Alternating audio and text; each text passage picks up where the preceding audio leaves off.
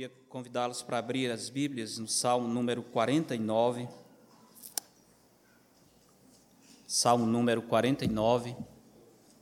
Estou já abrindo um parêntese na nossa série de Colossenses, mas já explico aos irmãos por quê.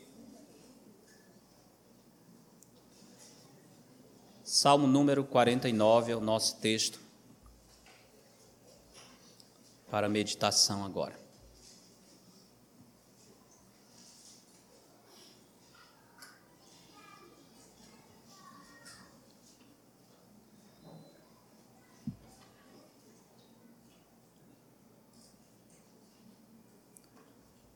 Salmo começa com o título Ao Mestre de Canto, Salmo dos Filhos de Corá. Portanto, não é um salmo de Davi, e já chama a sua atenção se voltar um pouco nas páginas para o Salmo 46. Veja que tem também o título Ao Mestre de Canto dos Filhos de Corá. Salmo 47, Ao Mestre de Canto, Salmo dos Filhos de Corá. Salmo 48, Cântico, Salmo dos filhos de Corá. E o 49, os mesmos autores, pois diz ao mestre de canto, Salmo dos filhos de Corá. E o salmo continua dizendo: Povos todos, escutai isto. Dai ouvidos, moradores todos da terra, tanto plebeus como os de fina estirpe, todos juntamente ricos e pobres. Os meus lábios falarão sabedoria e o meu coração terá pensamentos judiciosos. Inclinarei os ouvidos a uma parábola, decifrarei o meu enigma ao som da harpa. Por que hei de eu temer nos dias da tribulação, quando me salteia a iniquidade dos que me perseguem? Dos que confiam nos seus bens e na sua muita riqueza se gloriam. Ao irmão, verdadeiramente, ninguém o pode remir, nem pagar por ele a Deus o seu resgate, pois a redenção da alma deles é caríssima e cessará a tentativa para sempre, para que continue a viver perpetuamente e não veja a cova porquanto vê-se morrerem os sábios e perecerem tanto o estulto como o inepto, os quais deixam a outros as suas riquezas. O seu pensamento íntimo é que as suas casas serão perpétuas e as suas moradas para todas as gerações. Chegam a dar seu próprio nome às suas terras. Todavia, o homem não permanece em sua ostentação, é antes como os animais que perecem. Tal proceder é estutícia deles. Assim mesmo, seus seguidores aplaudem o que eles dizem. Como ovelhas são postos na sepultura, a morte é o seu pastor.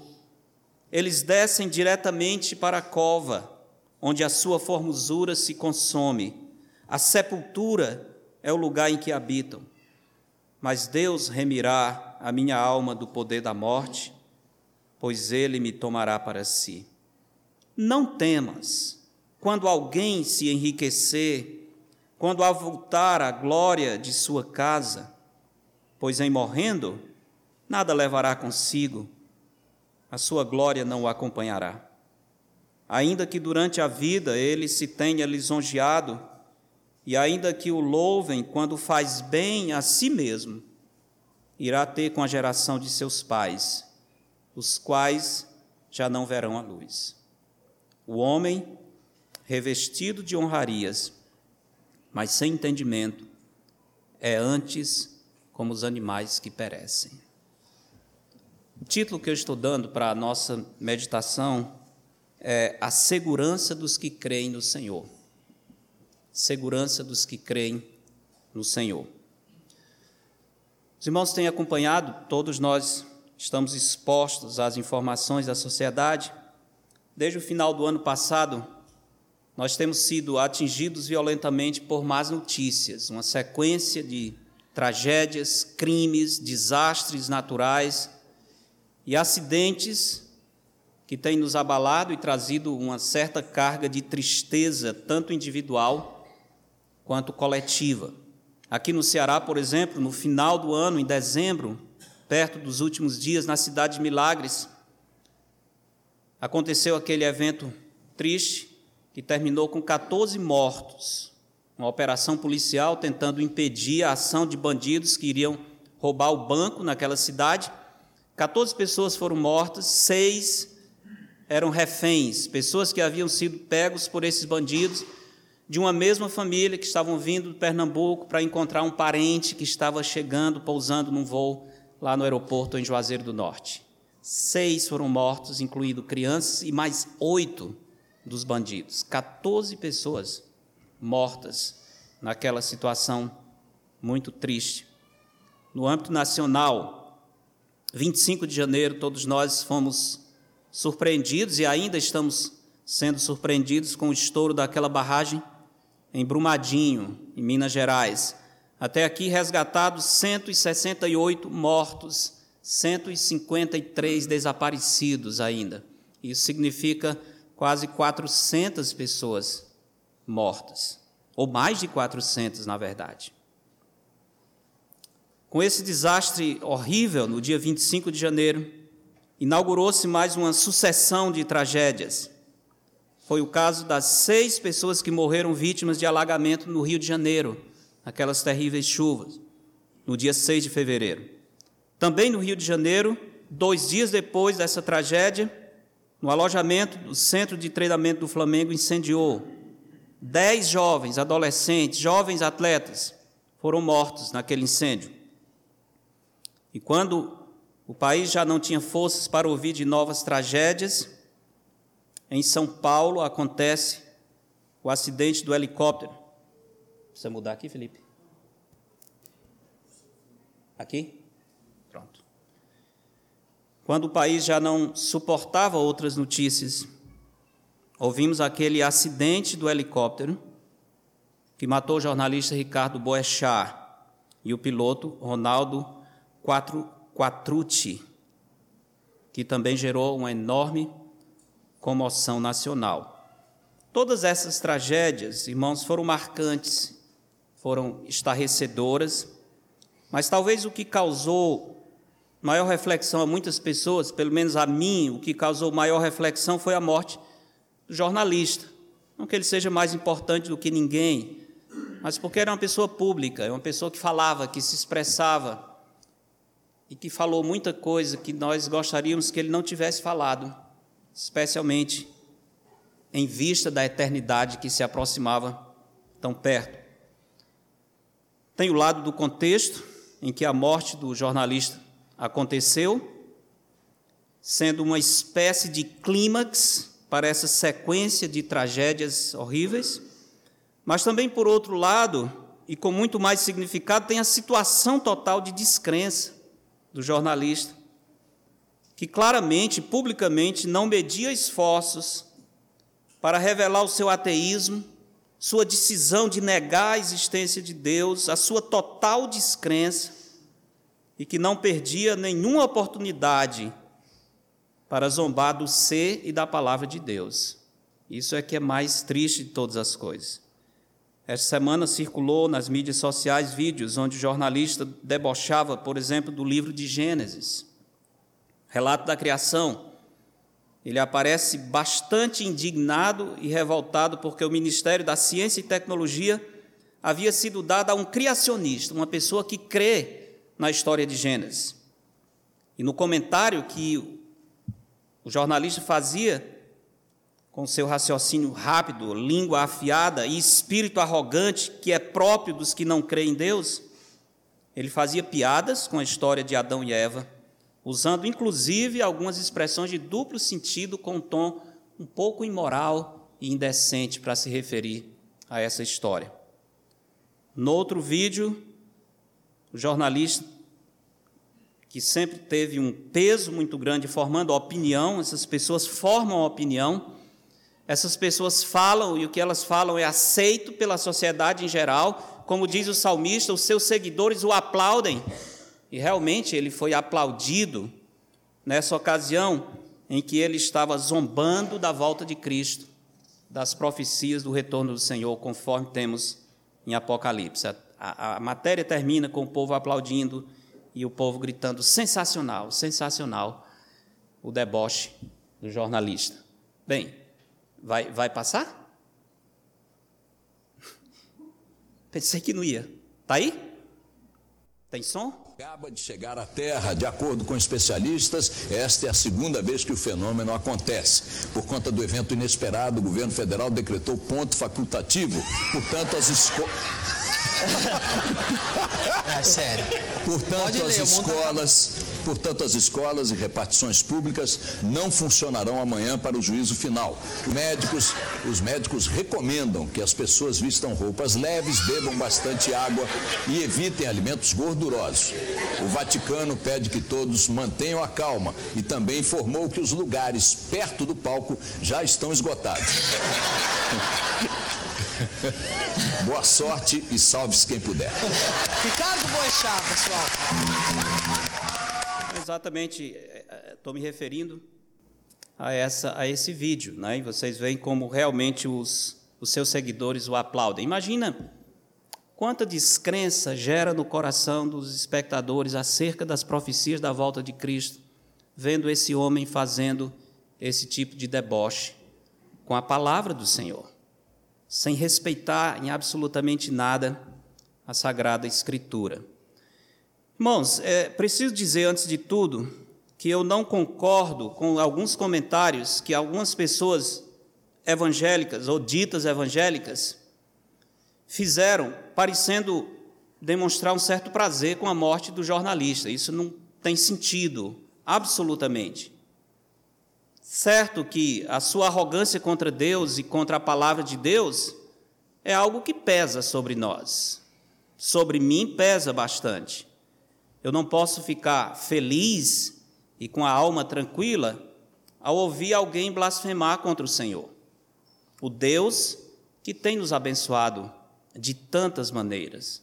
Os irmãos, como eu, sido, ah, temos sido alvos da misericórdia grandiosa do Senhor.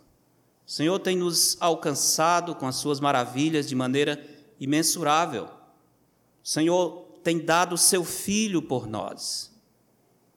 Cristo derramou seu sangue na cruz do Calvário. Deus é a nossa rocha, nossa esperança, é o nosso sustentador. Cristo é o nosso Senhor, é o nosso bom pastor Cristo é o nosso intercessor, é o advogado junto ao Pai, Cristo é a nossa justiça. Aquele que suportou o castigo em nosso lugar, a fim de que hoje nós pudéssemos descansar na certeza de que estamos salvos eternamente. Se alguém fala mal de uma pessoa que nós amamos, de uma pessoa querida, é claro que aquilo nos afeta. É claro que você não fica em paz quando alguém ataca uma pessoa querida. Como um servo de Deus ficaria em paz vendo o seu Deus, o seu Cristo sendo atacado e debochado dessa maneira? Isso causa certamente tristeza, isso nos, nos perturba. Os comentários de Boechat, pelo menos a mim, me atingiram fortemente por uma razão muito simples. Eu conheço a Cristo, eu amo a Cristo. E eu não me sinto bem quando alguém fala mal do meu Cristo. Óbvio que isso nos atinge, com certeza.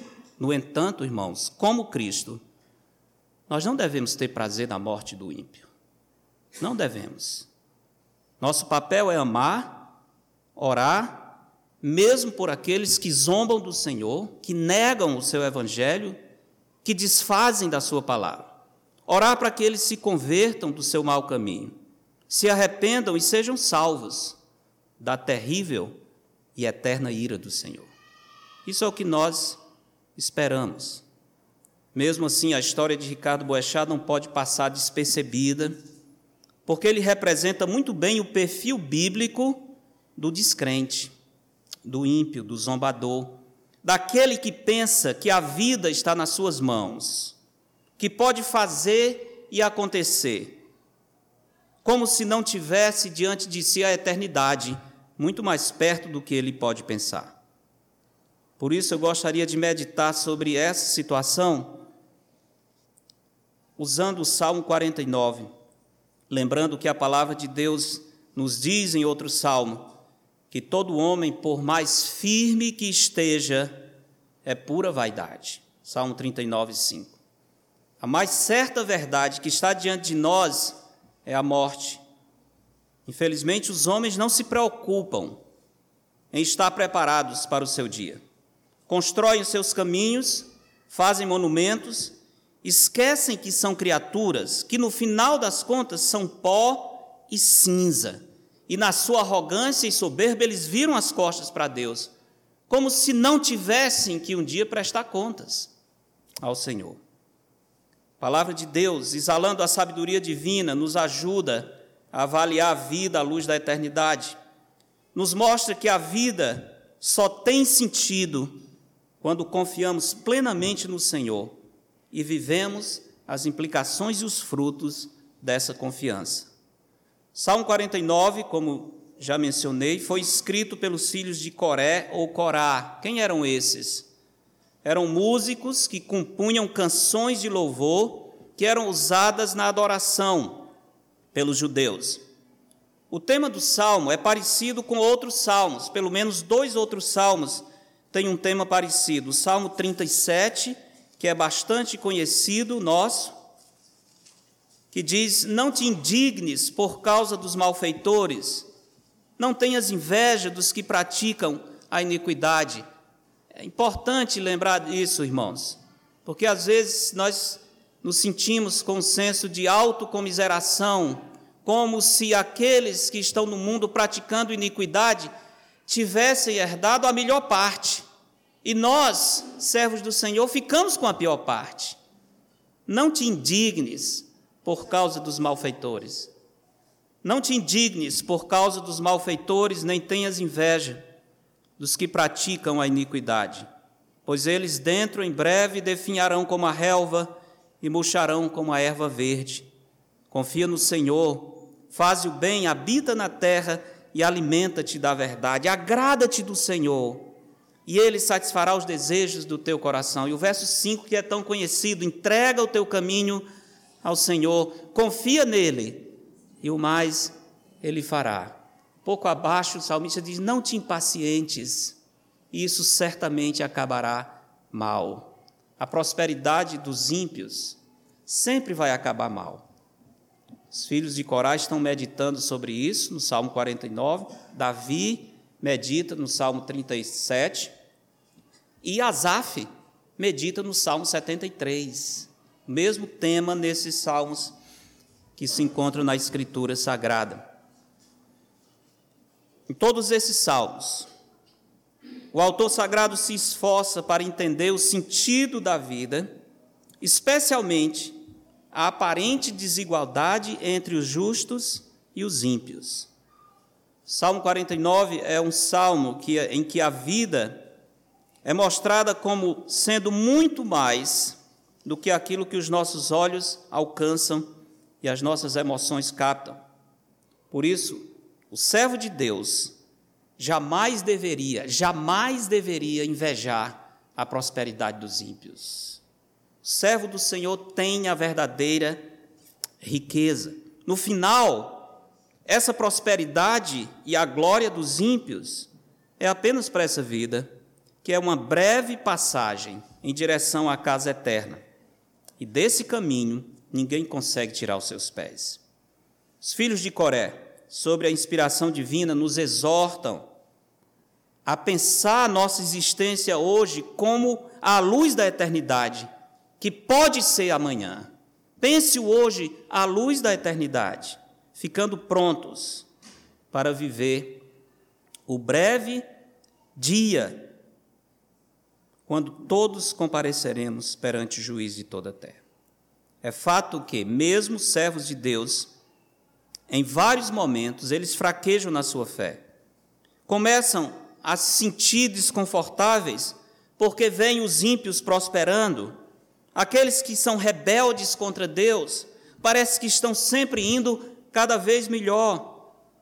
Os servos de Deus às vezes olham para o mundo como se as pessoas do mundo fossem felizes, completas, realizadas, que têm tudo o que realmente alguém precisa para viver feliz. E há tantos, como Paulo diz, que amando o presente século, porque o coração fica capturado pela, pela glória do mundo, pelo materialismo, por inveja dos pecadores, abandonam os caminhos do Senhor e acham que o maior negócio é aproveitar o que o mundo tem e esquecer aquilo que a palavra de Deus nos ensina. Nós podemos fraquejar, alguns têm fraquejado. Vocês talvez conhecem alguns, eu conheço muitos, que por causa dessa inveja dos pecadores, porque deixaram seu coração ser encantado com o mundo, simplesmente tro trocaram a glória de Deus pela glória dos homens. Como Asaf, muitas vezes nós somos tentados a dizer: foi inútil escolher o caminho do Senhor, porque a prosperidade não está do nosso lado, mas está com aqueles que zombam do Senhor. Pensando nisso, pensando nesse dilema, os filhos de Coré escrevem uma sequência de salmos para nos trazer de volta a sensatez. De fato, nos trazer de volta a sensatez. Quando nós começamos a nos sentir mal, porque os ímpios parecem felizes e nós queremos estar no lugar deles, Asaf diz: quando eu tive esse sentimento, eu estava embrutecido, eu era como um irracional, eu estava olhando só o momento presente, esquecendo que tudo isso vai passar rapidamente. Qual é a glória dos ímpios, se tudo o que eles têm não passa dessa vida? Pensando nisso, então, há essa sequência de salmos. Salmo 46 diz: Deus é o nosso refúgio e fortaleza. Nada pode tirar nossa paz, a nossa segurança, quando Deus é nosso refúgio e fortaleza. Salmo 47 diz que Deus é soberano sobre toda a terra. Isso é, todos estão submetidos a Ele, todas as nações um dia irão louvá-lo. Salmo 48 diz que o Senhor tem um trono na terra ele vai reinar na sua santa cidade e de, e de lá cuidará do seu povo. Com esses poemas, os escritores estão preparando o coração do leitor para o Salmo 49, que resumidamente nos é dito: olhem para Deus e não para os homens. Gloriem-se no Senhor e não nas riquezas. Confiem no Senhor e não na sabedoria humana. Desejem a glória eterna, não as vaidades temporais dessa vida. Os homens, por mais poderosos que sejam, eles passam. Não somente passam, eles passam rapidamente, diz Moisés no Salmo 90. Seguem para a eternidade de mãos vazias. Mas o que serve ao Senhor tem a verdadeira riqueza. Ele tem a paz de Deus nesse mundo e ele tem a segurança eterna quando partir desta vida. Salmo 49 está dividido em algumas partes. Os versos 1 a 4 seriam uma espécie de introdução ou prelúdio. Lembra que aqui temos uma canção, uma poesia que também era musicada. Versos 1 a 4 seria o prelúdio, a introdução. Os versos 5 a 15 são as duas estrofes que contêm a, a essência do salmo e os versos 16 a 20 seriam um sumário, um epílogo ou conclusão da mensagem do Salmo. O Salmo 49 nos ensina que a verdadeira riqueza e segurança pertencem aos que creem no Senhor. Esse é o ensino do Salmo. A verdadeira riqueza e segurança pertencem aos que creem no Senhor. Por quê? Por alguns motivos. Primeiro, por causa da importância das exortações, das exortações de Deus. Versos 1 a 4. Depois, por causa da segurança que temos em Deus. Versos 5 a 12. Em seguida, por causa da cegueira dos que vivem sem Deus. Versos 13 a 15. E, finalmente, por causa da tristeza da eternidade sem Deus versos 16 a 20. Vou passar rapidamente por cada uma dessas partes e dar tempo para quem quiser anotar. por que, que a verdadeira riqueza e segurança pertence aos que confiam no Senhor? Primeiro, por causa da importância das exortações de Deus. Versos 1 a 4. Veja novamente esses versos. O verso 1 diz que as exortações do Senhor constituem uma mensagem urgente. Uma mensagem urgente. Povos to todos, escutai isto. Dai ouvidos, moradores todos da terra. Uma mensagem urgente. O salmista fala a todos sem exceção. Insiste para que deem atenção. Quando ele diz escutar isto, ele diz prestem bem atenção, concentrem-se naquilo que eu vou dizer. Povos todos, escutai, dai ouvidos, moradores da terra. Interessante, a palavra terra, aqui nesse primeiro versículo, tem um sentido muito especial. Nós poderíamos ler da seguinte forma: dai ouvidos todos os que estão nesse espaço de tempo breve e transitório. Escutem, todos vocês que habitam terra, aqui não no sentido do globo, mas nesse espaço virtual de tempo breve e transitório em que nós estamos. Por exemplo, a palavra, a mesma palavra que é traduzida como terra aqui, no Salmo 39, no verso 5, é traduzido como dias. Porque no Salmo 39, 5, o texto diz: Deste aos meus dias, se fôssemos traduzir como está no Salmo 49, diria: Destes a minha terra. Só para entender que a palavra aqui tem um sentido um pouco diferente. Destes aos meus dias o cumprimento de alguns palmos. O salmista está trazendo uma mensagem urgente a todos os que habitam nesse breve e transitório espaço de tempo que Deus nos deu. Todos precisam ouvir.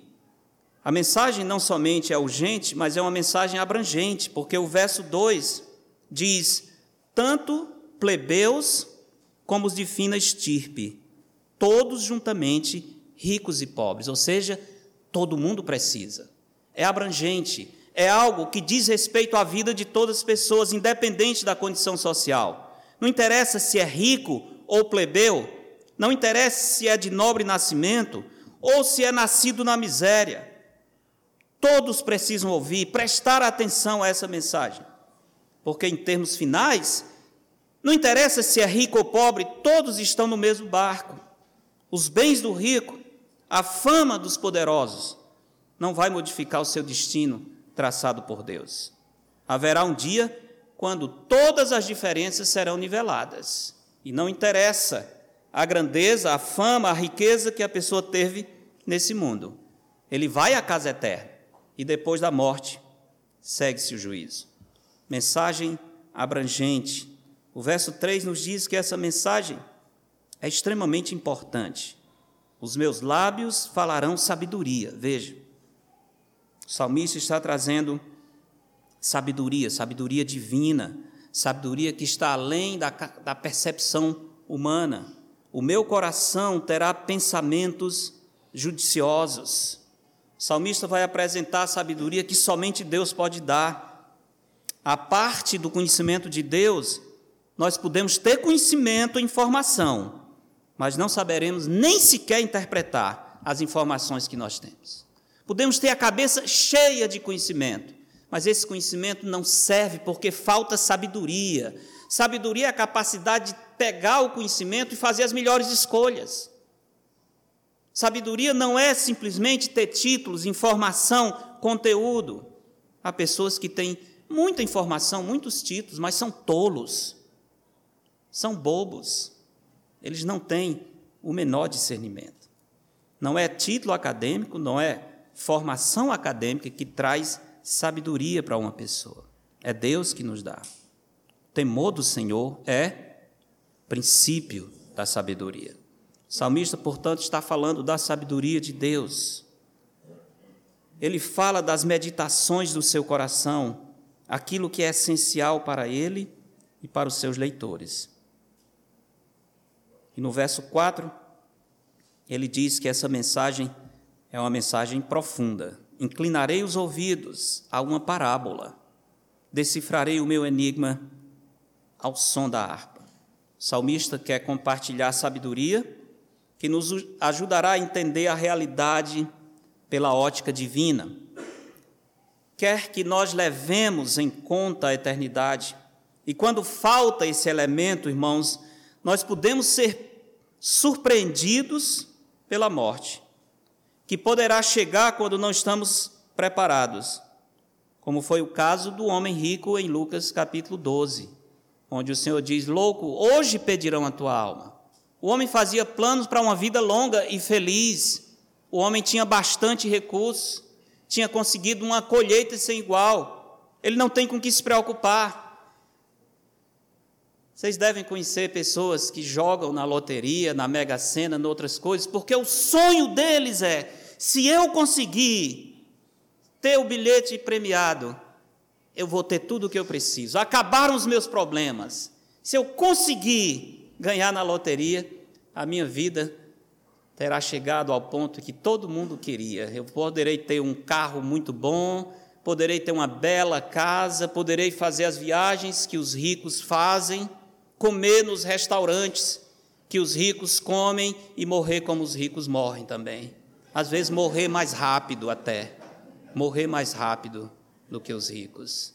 Que grande, que grande ilusão. Que pessoas que sonham em ganhar um prêmio, uma grande quantia em dinheiro, porque eles acham, no dia que isso acontecer, eu serei uma pessoa completa. A minha vida acabaram todos os problemas, como se a riqueza e o dinheiro pudesse trazer a felicidade. Quantas pessoas têm tido a vida abreviada exatamente por causa do dinheiro? Podiam ter vivido melhor, podiam ter uma família melhor, um casamento melhor, se continuassem na condição humilde em que viviam. Mas por algum motivo eles conseguiram crescer, e esse crescimento foi que destruiu as suas vidas. Importante, irmãos, entender a vida à luz da palavra de Deus para que a morte não nos pegue despreparado. O salmista usa a palavra enigma aqui. Isso é uma palavra interessante, pode ser traduzida como um provérbio, um dito de sabedoria, um mistério, uma verdade que não pode ser percebida sem uma profunda reflexão e sem a ajuda do Senhor. Como disse Salomão, em Provérbios diz que a, o temor do Senhor é o princípio da sabedoria. E é o temor do Senhor que nos ajuda a compreender coisas profundas. Veja os primeiros versos em Provérbios, capítulo 1. O propósito para o qual Salomão está trazendo o conhecimento de Deus para o seu filho. Provérbios 1, verso 1 diz: Provérbios de Salomão, filho de Davi, o rei de Israel. E aí ele começa para a finalidade. Qual é o propósito desse livro? É para aprender a sabedoria e o ensino. Se você entender Provérbios, você vai ser capaz de entender a sabedoria e o ensino. Se não entender, você será tolo. Para entender as palavras de inteligência. Ah, então esse livro vai nos dar discernimento, percepção para entender palavras de real inteligência. Não somente as coisas que encantam os homens, mas palavras de real inteligência. Verso 3: para obter o ensino do bom proceder, a justiça, o juízo e a equidade. Para dar aos simples, aos tolos, aos bobos, no linguajar cearense, aos abestados, para dar aos simples prudência e aos jovens conhecimento e bom siso. Verso 5: Ouça o sábio, fantástico isso aqui, e cresça em prudência. Você já é sábio, você ainda pode crescer mais. Você tem conhecimento e discernimento, você pode ter mais. Ouça o sábio e cresça em prudência. E o instruído adquira habilidade para entender provérbios e parábolas. Você não será uma pessoa tola. Você vai compreender aquilo que realmente tem peso e significado. Você vai poder falar de assuntos profundos que dizem respeito ao sentido da vida e à eternidade, porque você conhece a sabedoria da palavra de Deus. Você pode não ter título acadêmico, mas você será uma pessoa sábia. uma pessoa capaz de dialogar com qualquer dos sábios desse mundo. E como diz no Salmo 139, você será mais sábio do que o Salmo 119, aliás. Sou mais sábio do que os meus mestres, porque medito na tua palavra. Sou mais entendido do que os anciãos, porque conheço a Escritura. A palavra de Deus traz discernimento que de outra fonte nós não conseguimos. Para entender provérbios, parábolas, as palavras e enigmas dos sábios. Como é que isso vem? Temor do Senhor é o princípio do saber. Tendo temor do Senhor, você será uma pessoa sábia. Você não será tolo, não será um simples. Você não será levado por qualquer sugestão boba, por qualquer ilusão. Temor do Senhor é o princípio do saber, mas os loucos, os loucos, os tolos, os arrogantes, eles desprezam a sabedoria e o ensino. O salmista, no Salmo 49, fala do enigma, e é interessante essa palavra, um enigma que só se desvenda pelo conhecimento de Deus. Esse é o problema dos sábios desse mundo, irmãos. E é por isso que nós não precisamos invejar os sábios e os poderosos desse mundo. Eles não têm o temor do Senhor. Eles vivem aparentemente bem na sua blasfêmia. Eles são iludidos com a falsa impressão de bem-estar. Uma falsa impressão de bem-estar. E Salomão diz que essa impressão de essa falsa impressão de bem-estar é o que mata a pessoa simples. Eles acham que a sua iniquidade jamais será descoberta, que Deus não está observando. Eles podem abrir a sua boca, blasfemar contra o Senhor, dizer o que quer, e nada acontece com eles. Então, onde é que está Deus? Se Deus é real, por que, que Ele não me castiga? Esse é o grande problema. O maior castigo para o ímpio é Deus não castigá-lo. O maior castigo para o ímpio é ele gozar de saúde, de fama e ter dinheiro, porque cada vez mais ele se distancia do Senhor e cada vez mais ele se aproxima do inferno. A prosperidade do ímpio não é bênção, é juízo de Deus. É juízo de Deus. Quando Deus ama uma pessoa que está em piedade, Ele tira a prosperidade, Ele traz aprovação, Ele coloca o dedo, Ele humilha, e nessa condição humilde, nós voltamos os olhos para o Senhor. Se estamos em pecado e tudo está bem, é sinal de que Deus está agindo com juízo sobre nós. A nossa condição é realmente lamentável. Por isso, os sábios desse mundo têm essa impressão de que eles continuarão bem, porque Deus simplesmente não vai encontrá-los e julgá-los na sua insensatez. Veja o Salmo 36, como Davi fala disso de maneira tão clara.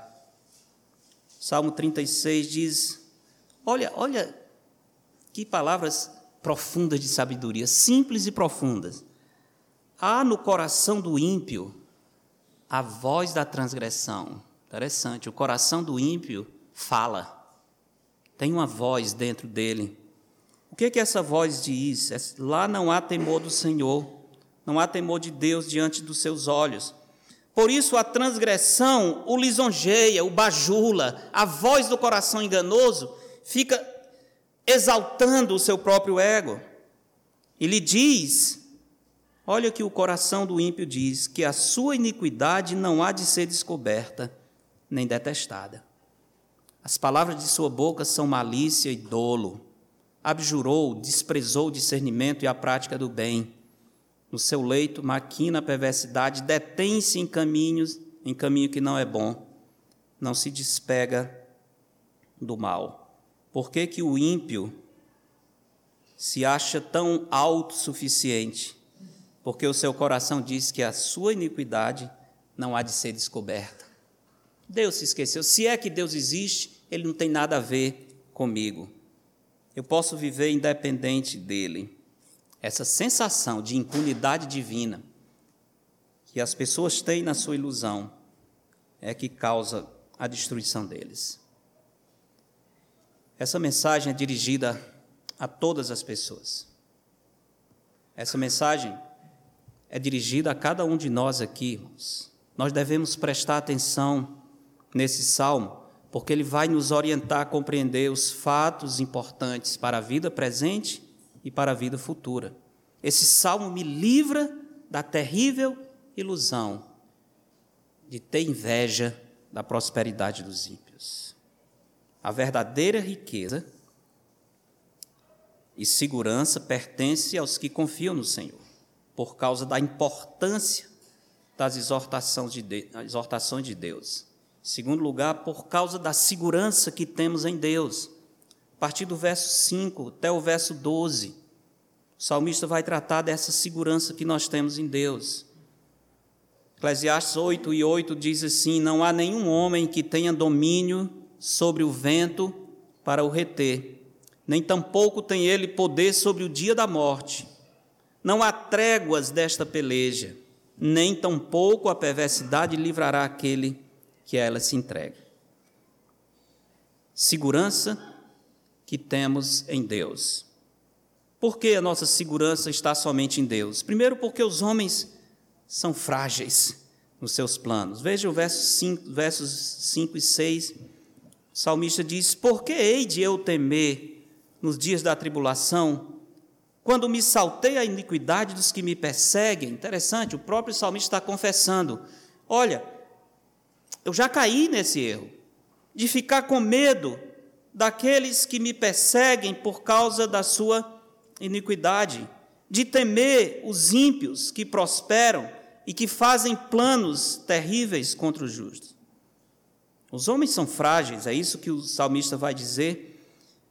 Por isso eu jamais devo me intimidar pela riqueza material dos pecadores, porque eles se sentem poderosos, apegados aos seus bens, e assim acham que podem perseguir e destruir os justos. O verso 5 fala dos dias da tribulação, ou seja, os dias da adversidade. Porque hei eu de temer nos dias da adversidade? Aqui não é adversidade de modo geral, mas aquelas provações que vem sobre nós por causa de homens maus que abusam do seu poder, que abusam da sua riqueza e tentam nos fazer viver oprimidos por causa da injustiça. O abuso dos poderosos e o abuso dos ricos. É essa diversidade que o salmista diz: eu não devo temer quando esse tipo de iniquidade vier sobre mim. Iniquidade, aqui no verso 5, é bem interessante a descrição, na segunda metade do verso diz: quando me salteia, quando pula a iniquidade. A iniquidade é vista como uma serpente pronta para atacar repentinamente. Pode acontecer, mas mesmo assim o salmista está dizendo: eu não vou viver em crise de pânico. Eu não deixarei o medo me dominar, porque a minha vida está nas mãos de Deus e não na mão dos poderosos desse mundo. Salmo 62 e 10 diz assim: Não confieis naquilo que extorquis. Há tantas pessoas que vivem de extorsão, de exploração, e eles confiam, porque eles vão extorquindo os outros e vão ganhando cada vez mais. O salmista diz: Não confie naquilo que extorquis, nem vos vanglorieis na rapina. Se as vossas riquezas prosperam, não ponhais nela o coração. Salmo 62 e 10. Os homens são frágeis nos seus planos e os homens também são frágeis na sua existência.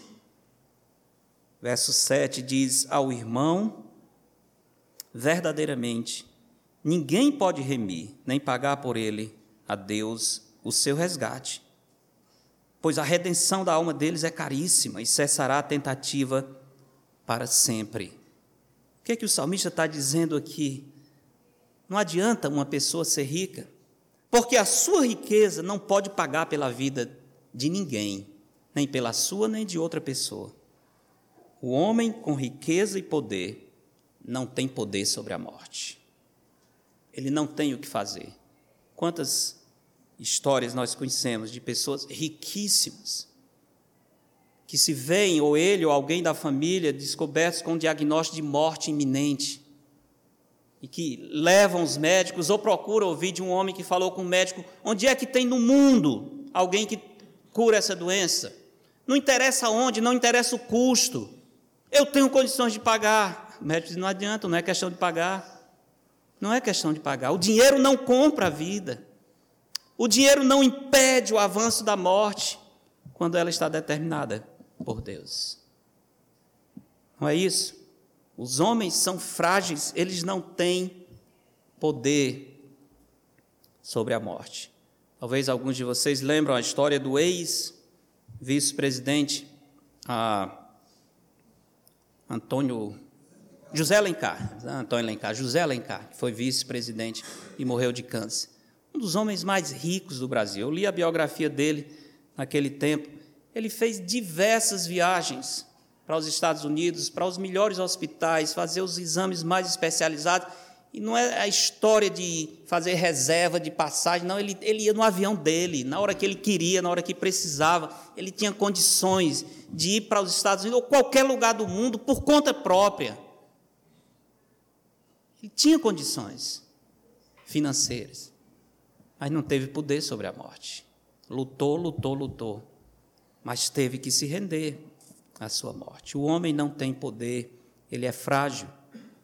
E aí as palavras do Senhor Jesus, que nós repetimos, mas não levamos a sério, porque invejamos a prosperidade dos ímpios. Quando Cristo diz o que adianta o homem ganhar o mundo inteiro e perder a sua alma. Nós falamos isso, mas lá no fundo nós estamos dizendo eu preferia ganhar o mundo inteiro. Bom é quem tem o mundo nas mãos e não nós aqui nessa miséria, né? Bom é quem tem o mundo nas mãos. Pura ignorância, irmãos. Estamos como irracionais quando pensamos assim. O que é ter esse mundo inteiro por 80, 90 anos, depois ter uns anos de canseira e enfado e uma eternidade no inferno? O que significa, que valor tem isso? Ninguém tem poder sobre a morte, mesmo que seja o homem mais sábio ou mais rico do mundo. Os versos 8 e 9 nos ensinam que nenhuma riqueza pode livrar o homem da morte, porque a vida de um homem não está nas suas próprias mãos ou na dos seus companheiros, mas somente Deus tem esse poder. E Deus não pode ser corrompido. Você não pode dar uma propina a Deus da sua riqueza para ele mudar os seus planos. Aqui nós temos um tipo de ironia solene na ideia de que o homem rico está como que querendo oferecer as suas riquezas a Deus para escapar da morte. E o salmista diz: Não, ao irmão verdadeiro, ninguém pode remir, nem pagar por, por ele a Deus o seu resgate, chegar diante do Senhor e dizer: Quanto custa a minha vida? Não, ninguém pode fazer isso. A redenção da alma deles é caríssima e cessará a tentativa para sempre. O homem não tem poder sobre a morte, não tem poder sobre o seu futuro. Verso 10 diz: Porquanto se vê morrerem os sábios e perecerem tanto o estuto como o inepto, os quais deixam a outros as suas riquezas. Que pena, que nota triste para um homem rico que trabalhou tanto, que ajuntou tanto que às vezes, no seu desejo de ter riquezas, ele não conseguiu sequer desfrutar as riquezas, porque onde aumenta a riqueza, Salomão diz, aumenta os que dela comem. Onde aumenta a riqueza, aumenta a preocupação para não perder a riqueza. E quantos gastam a sua vida não só para adquirir as riquezas, mas para ter certeza que não vai perder uma luta boba, porque vai perder, não tem jeito ele vai perder. A notícia triste está em Eclesiastes capítulo 5. Eclesiastes capítulo 5, Eclesiastes tem muitas notícias tristes, né? Mas essa daqui vai muito, muito diretamente sobre os que confiam na riqueza. Eclesiastes 5, verso 10 diz: Quem ama o dinheiro, jamais dele se farta já ouviram aquele provérbio que diz: a medida do ter nunca enche? Dá para entender o que é isso, né? O ter, Se era criança, escuta isso. O que quer dizer isso? A medida é um T, uma coisa assim, a letra T bem grandona que você vai encher. Não, é o T, é o verbo ter, o possuir. A medida do possuir nunca enche. Nunca chega o ponto que a pessoa diz: pronto, já deu, é bastante. Não. À medida que vai tendo, ele quer mais. Ele sempre está querendo mais. Então, Eclesiastes 5, 10 diz: Quem ama o dinheiro jamais dele se farta, e quem ama a abundância nunca se farta da renda. Também isso é vaidade. Onde os bens se multiplicam, também se multiplicam os que deles comem. Que mais proveito tem os seus donos do que os verem com seus olhos? Doce é o sono do trabalhador, quer coma pouco, quer muito. Se comer pouco, ele vai ter um, um pesadelo, um sonho extremo, mas é só isso. No outro dia ele acorda, come um pão com ovo e está tá zerado de novo. Né?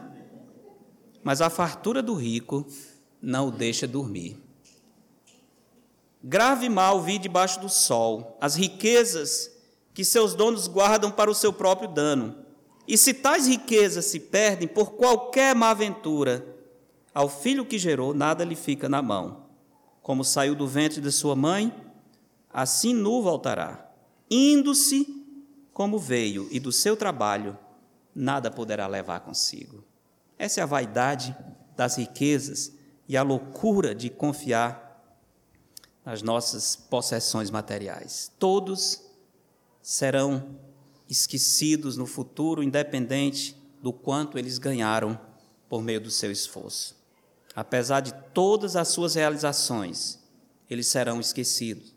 Salomão fala da rotina monótona da vida, que tira a graça de toda novidade, que você olha, Salomão diz, não tem nada novo. Você olha e diz, olha que coisa linda. Não, deixe de ser bobo, já houve. E depois vai ver de novo, não tem nada novo debaixo do sol, não. Nós é que vivemos pouco e achamos que tem coisa nova. Já foi. E depois essas coisas que vocês viram hoje, que estão encantando seus olhos, vai passar. E essas pessoas importantes vão ser esquecidas. Infelizmente, essa é a, é a grande verdade. Quem lembra o nome dos heróis astronautas que pisaram na Lua? Quem pode citar o nome deles? A gente lembra de um, né? Neil Armstrong, esse é o país que ficou mais famoso. Mas não era só ele, tinha outros. Alguém pode citar pelo menos o nome de uns três mais? Quem? Certo, ótimo. É, mas não sabe mais não? Mas não é possível, o cara foi para a lua, já foi esquecido, né? Felizmente, irmãos, ora, se os que foram para a lua a gente não lembra, imagine nós que nunca saímos daqui, né? nós é que vamos ser esquecidos muito mais rápido do que a gente pensa, né? O máximo que a gente sobe é no avião, vai até nu, já morrendo de medo e pedindo a Deus para o bicho pousar. Não adianta, todos realmente serão esquecidos. Eu conheci um homem que era amigo pessoal, mesmo pessoal, da família do famoso Ayrton Senna, uma família riquíssima que até hoje é conhecido pela, conhecida pela sua riqueza. Esse homem, compartilhando comigo, ele disse: Olha, Ayrton Senna morreu por causa da ganância, da insatisfação. Ele já tinha três prêmios mundiais, ele não precisava mais se arriscar como ele fazia. Na verdade, ele era um, um corredor, um motorista muito ousado. Os outros quase que tinham medo de estar no, na, no, no circuito com Ayrton Senna, porque naquele desejo, naquela gana de vencer, ele não, não tinha cuidado nem com ele nem com os outros. Ele podia ter parado depois do terceiro prêmio mundial, mas a medida da fama nunca enche.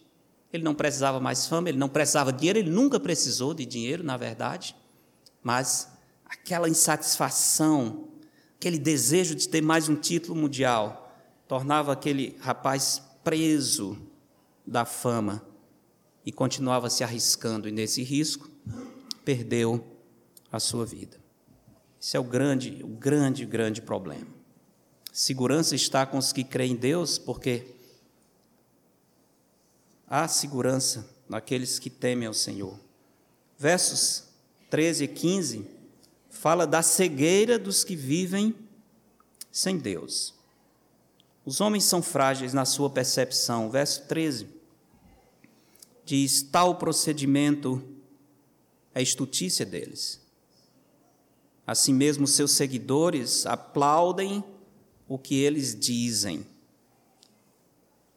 São pessoas sem sabedoria, arrogantes, destinados à perdição, mas eles são aplaudidos, são tidos como os heróis, como os ídolos.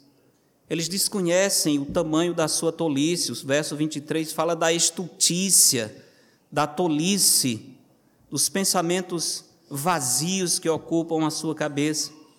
O verso 14 mostra que eles desconhecem o seu destino, como ovelhas são postas na sepultura. A morte é o seu pastor. Olha que coisa triste. Nós que temos a Cristo podemos dizer: O Senhor é o meu pastor. Pessoa que não tem Cristo, a morte é o seu pastor. Que pastor triste, que destino tenebroso para aqueles que não conhecem a Cristo. Eles descem diretamente para a cova, onde a sua formosura, a sua fama se consome. A sepultura é o lugar em que habitam. Eles desconhecem o risco que estão correndo, eles desconhecem a única chance de salvação. Verso 15 diz: Mas Deus, o Deus que os poderosos desse mundo não conhecem, Deus remirá minha alma do poder da morte, pois Ele me tomará para si. Irmãos, a vida é muito mais do que aquilo que está diante dos nossos olhos. O pastor daqueles que não amam o Senhor é sepultura ou inferno. Ali se consome toda a sua beleza. Ali só há angústia, tristeza e dor. O homem que tem fé, fé salvadora no Senhor Jesus Cristo, que colocou toda a sua confiança no Senhor, pode não ter nada nessa vida, mas ele tem uma certeza preciosa. Depois desta vida, ele não será pastoreado pela morte. Ele será recebido pelo bom pastor, e a sua glória jamais terminará. Dia 5 de março de 2013, às 17 horas e 55 minutos, no horário de Brasília, um homem poderosíssimo partiu para a eternidade aos 58 anos. Era o presidente ditador da Venezuela, Hugo Chávez, um homem que não temia Deus e que não respeitava homem algum. Parece a descrição daquele juiz iníquo. Na sua arrogância, Hugo Chávez achava que podia ser dono de um povo, dono de um país. Ele poderia dispor da riqueza do seu país como bem quisesse. Ele tinha uma ilusão de implantar o socialismo em toda a América Latina. No entanto, apesar do seu poder e da força dos seus aliados, Chaves foi vencido por um câncer na região pélvica. A princípio, ele pensava que podia ser vitorioso sobre a morte. Ele era ditador sobre um país, podia ser ditador sobre a morte. Recusou receber tratamento nos Estados Unidos, por exemplo, onde poderia receber de fato a medicação, a terapia mais adequada, mas ele era orgulhoso demais para ceder para um país inimigo. Foi para Cuba receber o tratamento ali. Quando Lula, todo mundo conhece, descobriu, foi informado do câncer, por meio de uma mensagem que Hugo Chaves lhe mandou, saiu a, a, a resposta do ex-presidente que dizia assim: Viveremos e venceremos. Força, amigo. Era a mensagem do Lula para o Chaves. Mas, como diz a Escritura, nenhum homem tem poder sobre o dia da morte. E Hugo Chaves partiu, partiu humilde, não só humilde, humilhado, impotente, como diz Salomão, do jeito que chegou ao mundo. Ele partiu mais do que isso. Ele não só partiu, ele partiu pior do que como chegou, porque ele partiu com muito medo, em pavor, e as pessoas que estavam ao lado dele no leito de morte disseram que as suas últimas palavras foram essas: Eu não quero morrer, por favor, não me deixem morrer. Não tinha jeito. Quem é que ia impedir a morte? E o poderoso Hugo Chaves foi derrotado, tombou diante desse inimigo. Que adianta todo o poder, toda a riqueza, toda a fama, toda a autoridade que esse homem tinha. Segurança está com os que creem em Deus, meus irmãos. Finalmente, por causa da tristeza de uma eternidade sem Deus. Versos 16 a 20 seria a última parte, a conclusão desse salmo. salmista, como que retomando o tema, aplicando, no final ele diz: Não temas. Lembra que ele no verso 5 diz: Por que hei de temer? Aqui no 16 ele diz: Não temas. Quando alguém se enriquecer, quando avultar a glória de sua casa, pois em morrendo nada levará consigo, a sua glória não a acompanhará. Não adianta ter a glória desse mundo. Ainda que durante a vida ele se tenha lisonjeado e ainda que o louvem, quando faz o bem a si mesmo, essa expressão é muito interessante. Faz o bem a si mesmo. Eu ouvi um depoimento da, da esposa do, do jornalista, ela dizendo que ele era um ateu que praticava muito amor. Lembram disso? Ele era um ateu que ajudava muito as pessoas. E eu fiquei pensando, por que, que ele fazia isso? Por que, que ele ajudava as pessoas? É porque ele entendia que Deus manda ele ajudar as pessoas? Claro que não. Claro que não. Ele não tinha temor de Deus. Por que, que ele ajudava as pessoas? Porque ele queria ajudar. Porque a sua norma pessoal de vida era essa. Eu decidi ajudar, e quando eu decidi não ajudar, eu não ajudo. Por enquanto eu quero ajudar, eu vou fazer. E faço porque eu quero. Dizia o, o velho presidente, filo porque quilo, né? Faço porque eu quero. Não é porque eu tenho compaixão de ninguém por causa de Deus, porque Deus me manda amar o próximo. Deus não existe. Eu não acredito nisso, não acredito que existe o bem. O bem não existe, eu faço a minha norma. Então eu estou ajudando porque eu quero ajudar. No final das contas, eu não estou fazendo por amor a Deus nem ao próximo, estou fazendo por amor a mim. Eu resolvi fazer isso, eu faço porque quero. No fim das contas, eu faço bem a mim mesmo. Eu sou o alvo final desse ato de bondade. Incrível isso.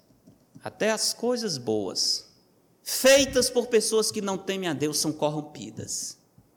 Por isso a Bíblia diz: não há quem faça o bem, não há nenhum sequer. E o salmista diz: eles são louvados quando fazem o bem a si mesmo. Final do verso 18. Irá ter com a geração de seus pais, as quais já não verão a luz. E termina repetindo o mesmo refrão: o homem revestido de honrarias, o homem famoso, o homem imponente, o formador de opinião, o homem que faz o país se render às suas opiniões, não interessa. Ele revestido de honraria, de fama, de glória, de dinheiro, mas sem temor do Senhor. É antes como os animais que perecem. Conclusão triste para a vida de uma pessoa. Meus irmãos, será que alguém aqui, tendo o Senhor, ainda tem inveja dos pecadores ainda se sente a pior das criaturas porque não está desfrutando o que os ímpios têm? Será que estamos invejando a riqueza do mundo quando Deus tem nos dado a maior riqueza? A nossa ira, a nossa murmuração, o nosso descontentamento, o nosso espírito amargo, no fundo, é uma forma de desafio contra Deus, de afirmar que Deus não é suficiente, que Ele está em falta conosco, que o mundo tem mais do que nós temos. A nossa ira e o nosso desgosto, no fim das contas, é contra Deus. Lembremos disso. O Senhor Jesus Cristo dizia: Graças te dou, ó Pai, Senhor dos céus e da terra, porque ocultaste estas coisas aos sábios e entendidos e as revelastes aos pequeninos. É bom ser pequenino e receber a salvação de Deus. Nós não somos nada sem Deus. Então, por que nos apegarmos demais às coisas materiais? O verdadeiro tesouro do servo de Deus está nos céus. Vendo tudo isso, irmãos, precisamos lembrar que o nosso, nossa relação com o mundo não deve ser de inveja, mas deve ser de embaixadores de Cristo, anunciando esse mundo o perigo em que ele se encontra. Como eu disse, as últimas palavras de Chaves foi: Não me deixe morrer. Quais serão as suas últimas palavras? Quais serão as suas últimas palavras? E é mais do que isso. Você está pronto para morrer?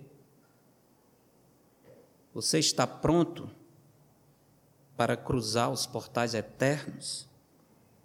Nós não gostamos de pensar nessa possibilidade, mas ela é real, que nós gostemos ou não. Somente em Cristo, a sua morte e ressurreição, no pagamento completo na cruz, nós temos a verdadeira e real esperança. Que Deus nos dê sempre a alegria de servi-lo, a satisfação de pertencer ao Senhor. Oremos. Nosso Pai, queremos agradecer por Sua santa palavra, pelo ensino desse salmo. Queremos agradecer, Senhor, porque recebemos discernimento, orientação, para não ficarmos encantados, iludidos com as riquezas, as glórias e os tesouros desse mundo. Obrigado, Senhor, porque Tu és o nosso pastor, a morte não será pastor da nossa alma. Estamos seguros em Ti. Queremos pedir pelo nosso país, que tem sofrido com tantas tragédias, tantas mortes acontecendo. Queremos pedir, Senhor, por esse espírito de tristeza e abatimento que tem vindo sobre a sociedade. Especialmente pedimos pelos efeitos da morte do jornalista, que certamente causou impacto em todo o país. Que isso possa levar muitos a meditar sobre a brevidade da vida e a necessidade de ter a sua salvação assegurada por Jesus Cristo. Que tu, Senhor, possa ser glorificado e traga salvação, mesmo no meio da tragédia e da morte. Pedimos em nome de Jesus. Amém.